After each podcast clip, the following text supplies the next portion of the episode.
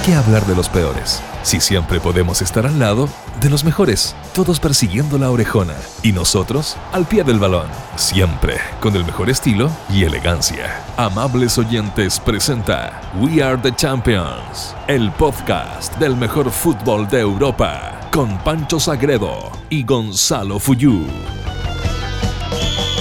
El momento de las definiciones, la última semana de la Champions, lo que esperamos tanto tiempo, lo que deseaban todos los futboleros en un momento complicado, en un momento difícil, donde tuvimos una anemia de fútbol y donde sabíamos que el punto más importante iba a ser la Champions, un formato distinto, un formato único en Lisboa.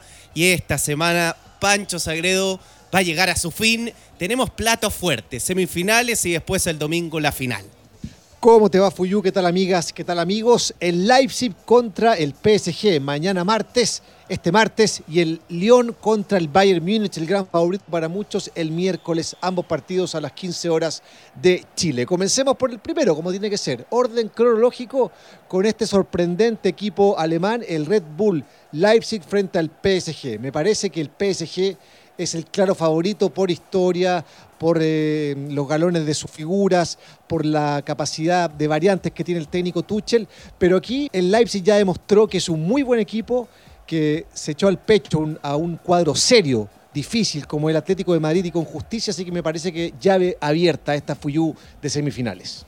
Para mí está muy abierta. A mí me gusta mucho cómo juega Leipzig. Hay un conocimiento muy alto de, los dos entrenadores, de Tuchel y de Nagelsmann. De hecho, Nagelsmann trabajó para Tuchel. Se conocen muy bien el discípulo contra el maestro. Seguramente eso le, agrega un condimento especial a este partido. Pero yo creo que este formato, además de jugar muy bien Leipzig, creo que también le, le beneficia a los equipos que en el tú contra tú, en el individualidad contra individualidad, tiene menos en, llaves que son a un partido que en 90 minutos se definen o a lo máximo en 120 penales y no en estos ida y vuelta.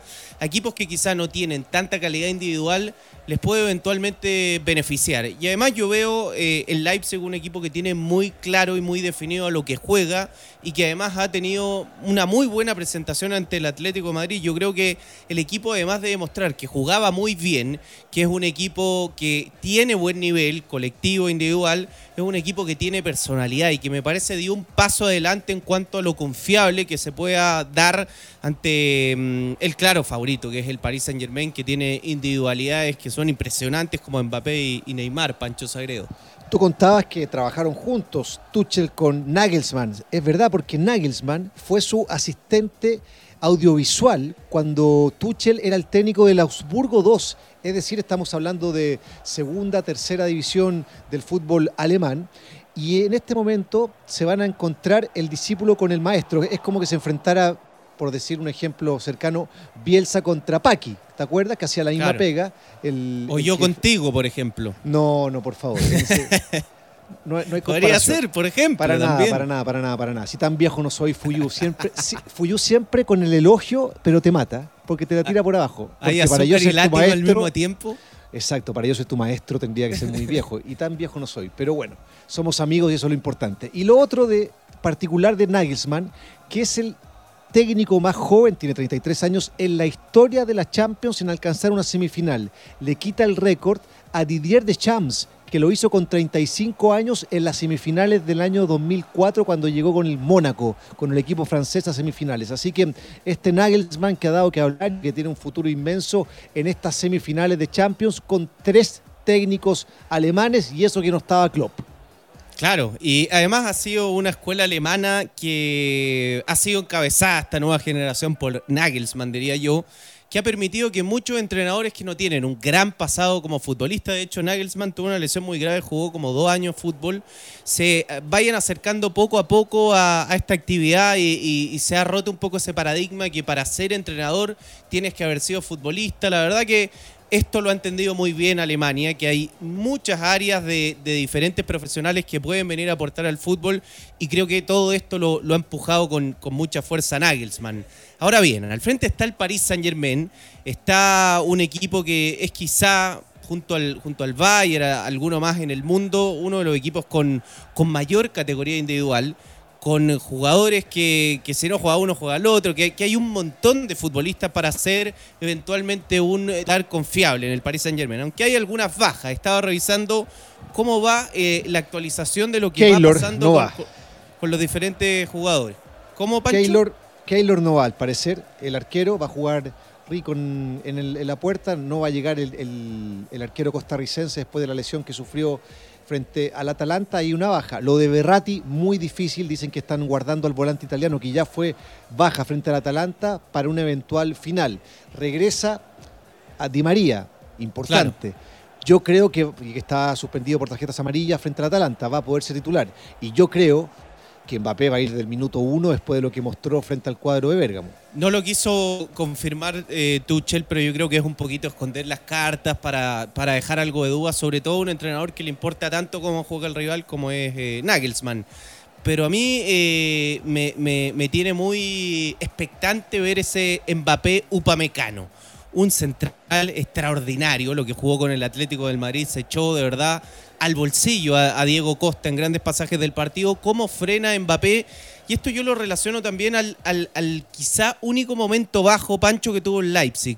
Cuando entró muy bien Joao Félix y, y no lo pudo neutralizar de ninguna manera el, Leipzig, un jugador que tomando muy buenas decisiones eh, provocó un, un quiebre en el partido. Bueno, relacionaría un poquito esto a lo que podría eventualmente hacer Kylian Mbappé. ¿Cómo va a controlar a un jugador que por momentos se hace incontrolable el Leipzig con Kylian Mbappé?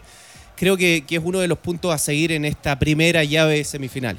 Yo creo que el Leipzig defiende mejor que el Atalanta. Sí, creo sí, que el. Leipzig no le va a dar los mismos espacios que le dio el Atalanta por su filosofía, por su esquema de juego con tres hombres en el fondo, que sí le dio el cuadro italiano, el Leipzig que juega de una manera distinta, con, con un poquito mayor de preocupación. No, no estoy diciendo que sea más defensivo, pero creo que está mejor estructurado atrás que el Atalanta. Creo que el Leipzig no le va a dar tanto espacio. Ahora, es un jugador, al igual que Neymar, que te rompe en cualquier esquema que, que- que tienen por capacidad individual la posibilidad de sobrepasar cualquier dificultad que le ponga el adversario. Entonces me parece que son jugadores distintos, que te marcan la diferencia y que le sobran, se le caen de los bolsillos, como dices tú, al PSG los jugadores. Entonces tiene esas variantes y si llega a jugar con Di María, con Neymar, con Icardi, con Mbappé, o sea, ¿cómo paras a esos cuatro anim- animales? No es fácil. Es bravo, es bravo. Yo creo que una gran diferencia de Leipzig con, con Atalanta. Atalanta hacía, eh, Marc, seguía a los jugadores de manera individual en toda la cancha, algo que, Leipzig no hace, algo que en realidad hacen muy pocos equipos en el mundo, entre ellos lo- los de Marcelo Bielsa. Eh, si le tuviésemos que poner porcentaje, Pancho Sagreo, ¿con, ¿con qué te quedaría? Yo creo que hay un. No voy a ser tan eh, contundente con Paris Saint Germain. Yo creo que tiene una ventaja, pero me quedo con un 60-40. Y es más, yo creo que Leipzig tiene muchas posibilidades de jugar una final de Champions. 65-35 en favor del PSG. Yo creo que es favorito el, el- el cuadro de Neymar. Tiene las individualidades, tiene los jugadores que te marcan la diferencia, que te pueden dar vuelta de manera increíble, como pasó frente al Atalanta un partido, porque son, son figuras, son estrellas planetarias y en cualquier situación te pueden regalar una gambeta, regalar un disparo a media distancia, una habilitación y marcar la diferencia que les permite meterse en una final. Y además porque, te lo digo, así como me hubiera encantado, ya vamos a hablar después de esa semifinal, haber visto al Bayern contra el City en una semifinal, me encantaría ver una final entre el Bayern y el PSG. Creo que sería muy atractivo para, para este final de Champions. Bueno, un partido de todas maneras, más allá de, que no tenga quizá ese cartel el, el Leipzig, va a ser muy atractivo. Ya estamos en, la recta final. Es verdad que le agregaría un condimento especial que jugara Neymar y Mbappé contra el Bayern Múnich, que jugara París Saint Germain Bayern Múnich la final. Pero de todas formas, ojo, yo, yo le tengo una corazonada, otra más a Leipzig eh, en este capítulo de We Are the Champions. ¿Sabes qué es lo que pasa? Uh, Para cerrar, que el PSG va a tener que jugar mucho más de lo que jugó contra el Atalanta Sí. si quiere ganar la Leipzig. Totalmente. O sea, tiene que haber un salto de calidad en su rendimiento porque si no, simplemente no le va a alcanzar. Más goleadores que Lewandowski, más elegantes que Cristiano Ronaldo. Ya siguen Gonzalo Fuyú y Pancho Sagredo en We Are the Champions. Semana de semifinales de Champions, semana de final de Champions el próximo domingo 23. Analizamos lo que es el primer duelo de este día martes entre el Leipzig y el PSG. Nos vamos ahora al otro partido muy lindo, con un claro favorito también, pero después de lo que le hizo al City el sábado, cualquier cosa puede pasar con este Olympique de Lyon en este duelo frente al Bayern Múnich. Pero yo pongo todas mis fichas, esta vez sin dobleces, para el cuadro bávaro, Fuyu es un partido primero que todo que yo creo que va a tener eh, estilos muy marcados y, muy definidos. Yo creo que es más confiable el, Bayern Múnich que lo que hizo el, Manchester City. Primero creo que ataca más decidido y que es un equipo rápido para defender, tiene centrales más rápidos, tiene laterales también más rápidos, eh, Davis, Alaba. Creo que dejar espacio en la última línea puede complicar a cualquier equipo, pero no tanto quizá el Bayern Múnich como sí complicó el Manchester City y que cuando te ataca y te quita la pelota y te muerde, te, hace un daño increíble. Y hay que ver cómo desactiva esa línea de 5 que le ha rendido muy bien a, a Lyon. Cómo, cómo, lo hace finalmente para, para poder penetrar un equipo que, se termina cerrando constantemente con, con, bastante gente y que explota a campo abierto con muchos metros por delante y mucha velocidad.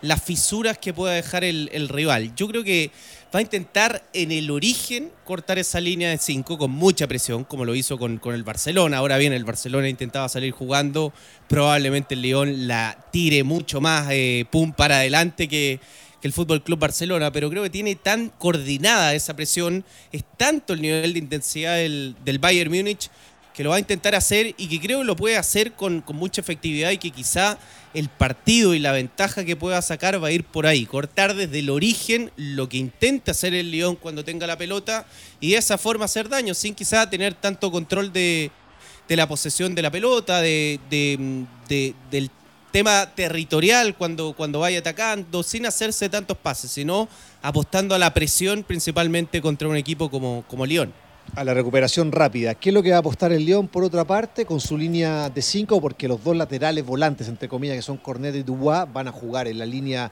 de los tres centrales.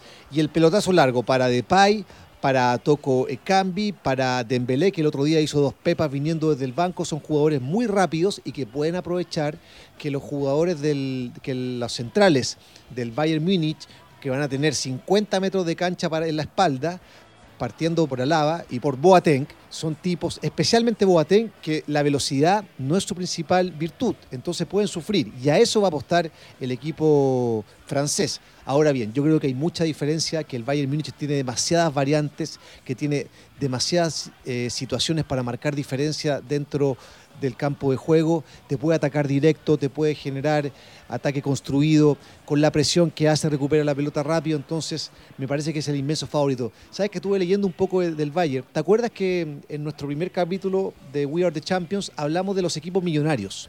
Sí. El Bayern es el cuarto equipo más millonario de esta Champions, de los que estaban en cuartos de final, de los ocho finales. Obvio, es un equipo de figuras, pero ¿cuál es la gracia? ¿Tú sabes cuánto costaba el equipo titular? No en consideración de mercado, sino cuánto pagó el Bayern por los 11 que jugó Barcelona. Mm, no lo sé, unos 500 millones de euros. Bueno, 100 millones de euros. 100 millones de euros, lo que vale un solo jugador del Barcelona. Eso es lo que te demuestra cómo compra este equipo. Porque en su momento compró, cuando era un, un cabro joven, a Neuer en 30 millones de euros al Chalke 04 a Kimmich en 8,5 millones de euros. Lo, trajo al Bayern. Alaba lo compró en 13 millones de euros. Así, Alfonso Davis en 6 millones de euros. A León Gorexa le llegó gratis porque cumplía contrato con el Chalque 04. Tiago Alcántara, 25 millones de euros. 8 millones para Ennabri, se lo pagó al Verde Bremer. Thomas Miller, formado en casa.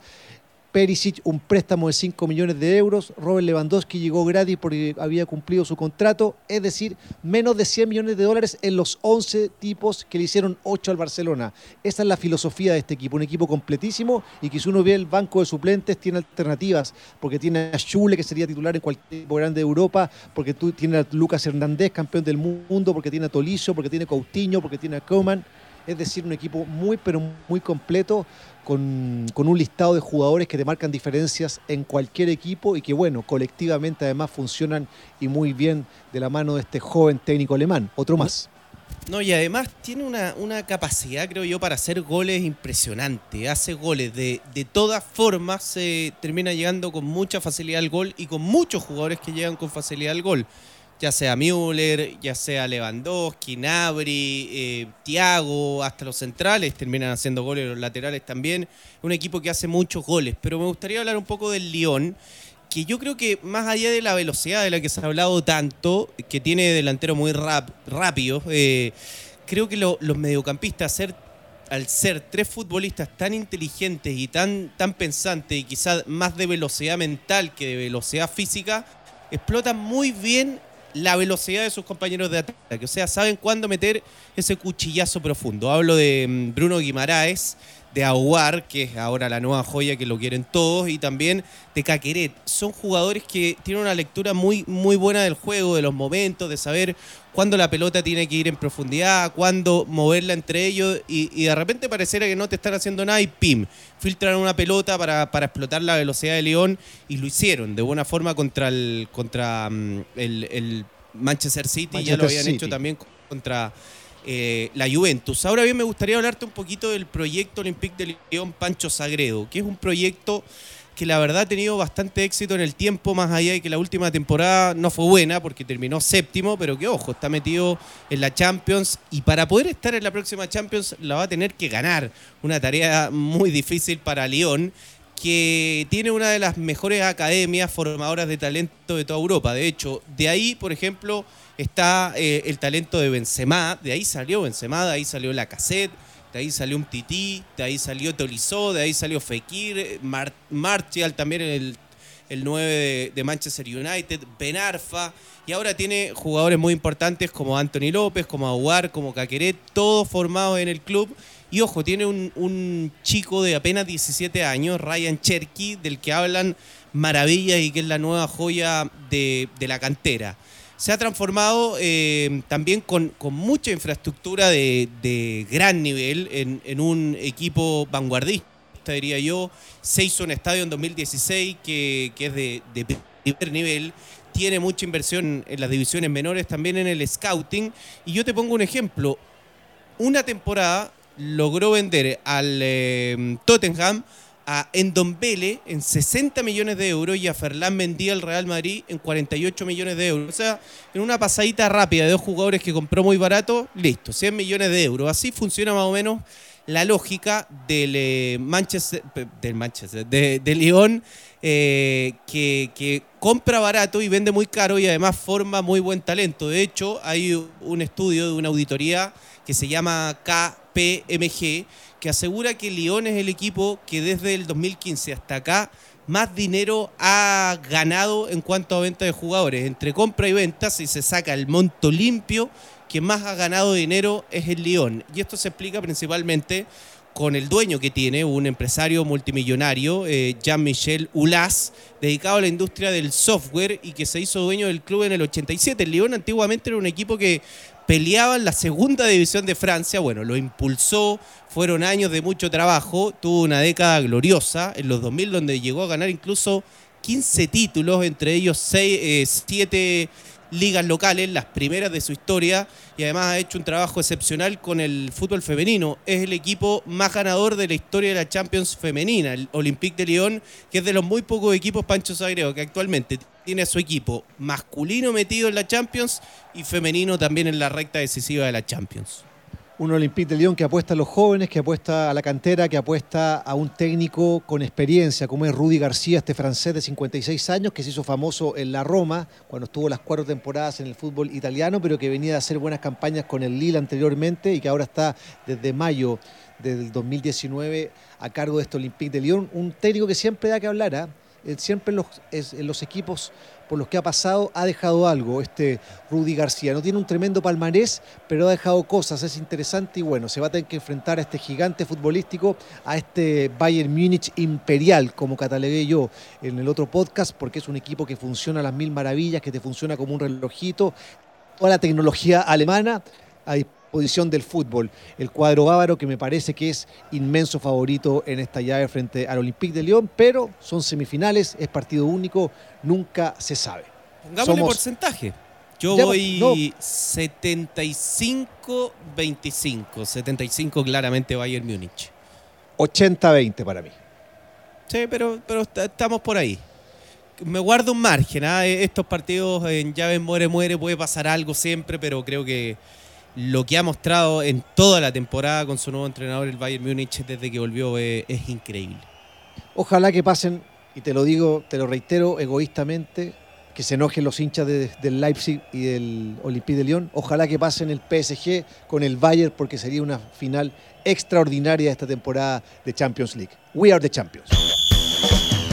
Como un grito de gol en la final de Europa, así vivimos el fútbol en We are the champions.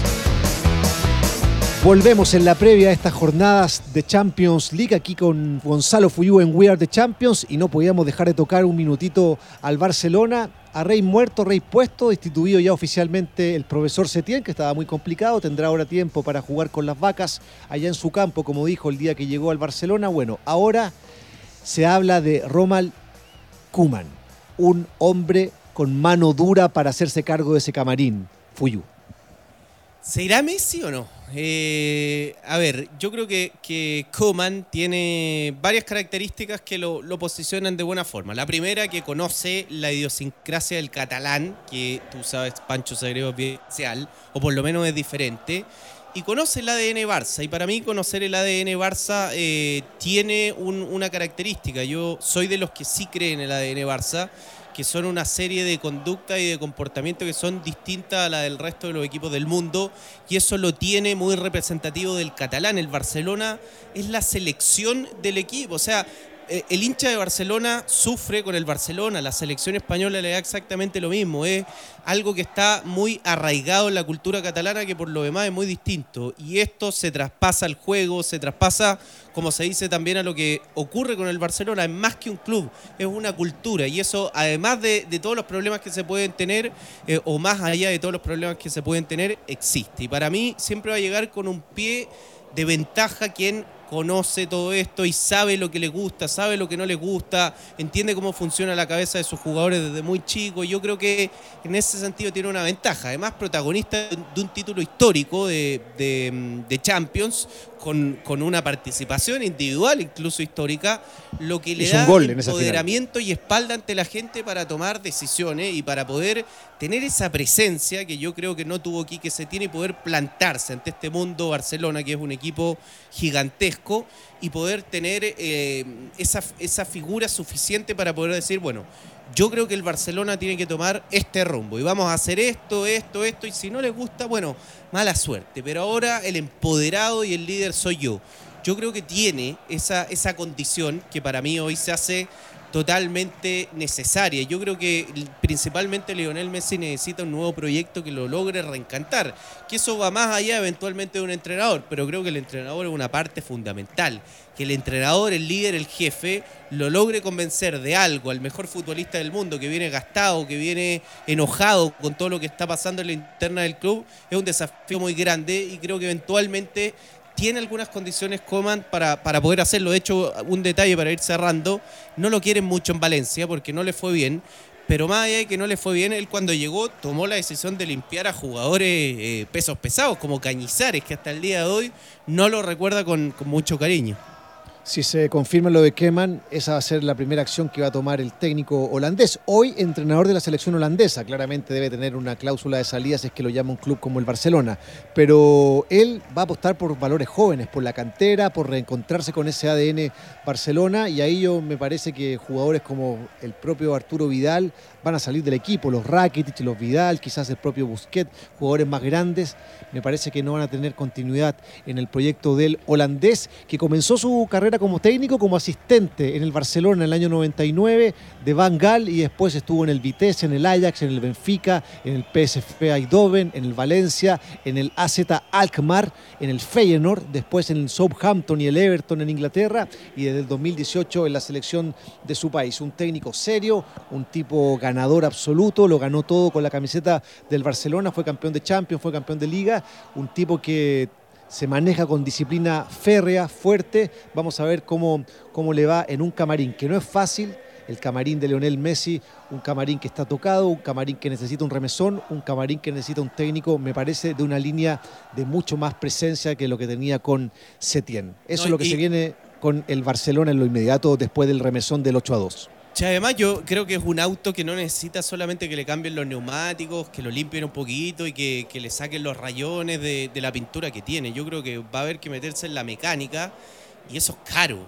Y, hacer cambio de, un montón de piezas, eh, ir a buscar repuestos, etcétera, es bastante caro. Entonces yo también por eso creo que el Barcelona va a tratar de vender todo lo que pueda. Yo creo que hoy ningún jugador está a la puerta cerrada para que salga, salvo Lionel Messi que lo quieren retener como sea. Yo creo que todo el resto el Barcelona está dispuesto a ponerlo en el mercado porque entiende que los cambios que tiene que hacer, todos los toques que le tiene que dar a la planilla son muchos y para eso necesita plata, necesita recursos para ir a buscar una nueva columna vertebral que le dé un poco de oxígeno a un equipo que la verdad está ya bastante gastado. Linda semana se nos viene, semifinales de Champions, final de Champions League el próximo domingo, pero comenzamos haciendo la previa de estos duelos de día martes y miércoles. Somos We Are the Champions. Un abrazo, Gonzalo Fuyú, un placer como siempre. Abrazo, Pancho Sagredo, y nos reencontraremos cuando ya tengamos a los finalistas de esta inédita edición de la Champions. Si se puede viajar, vamos a ir, vamos a hacer We Are the Champions desde Estambul. Por supuesto, eso está en el contrato ya. Un abrazo. Sí, sí, sí, sí, seguro, eso seguro. Chao, chao. Chao, chao. Eso fue todo, pero ya viene el tercer tiempo. Amables oyentes presentó We Are the Champions. Recuerda seguirnos en nuestros canales de Spotify, Google Podcast, Apple Podcast y en nuestras redes sociales.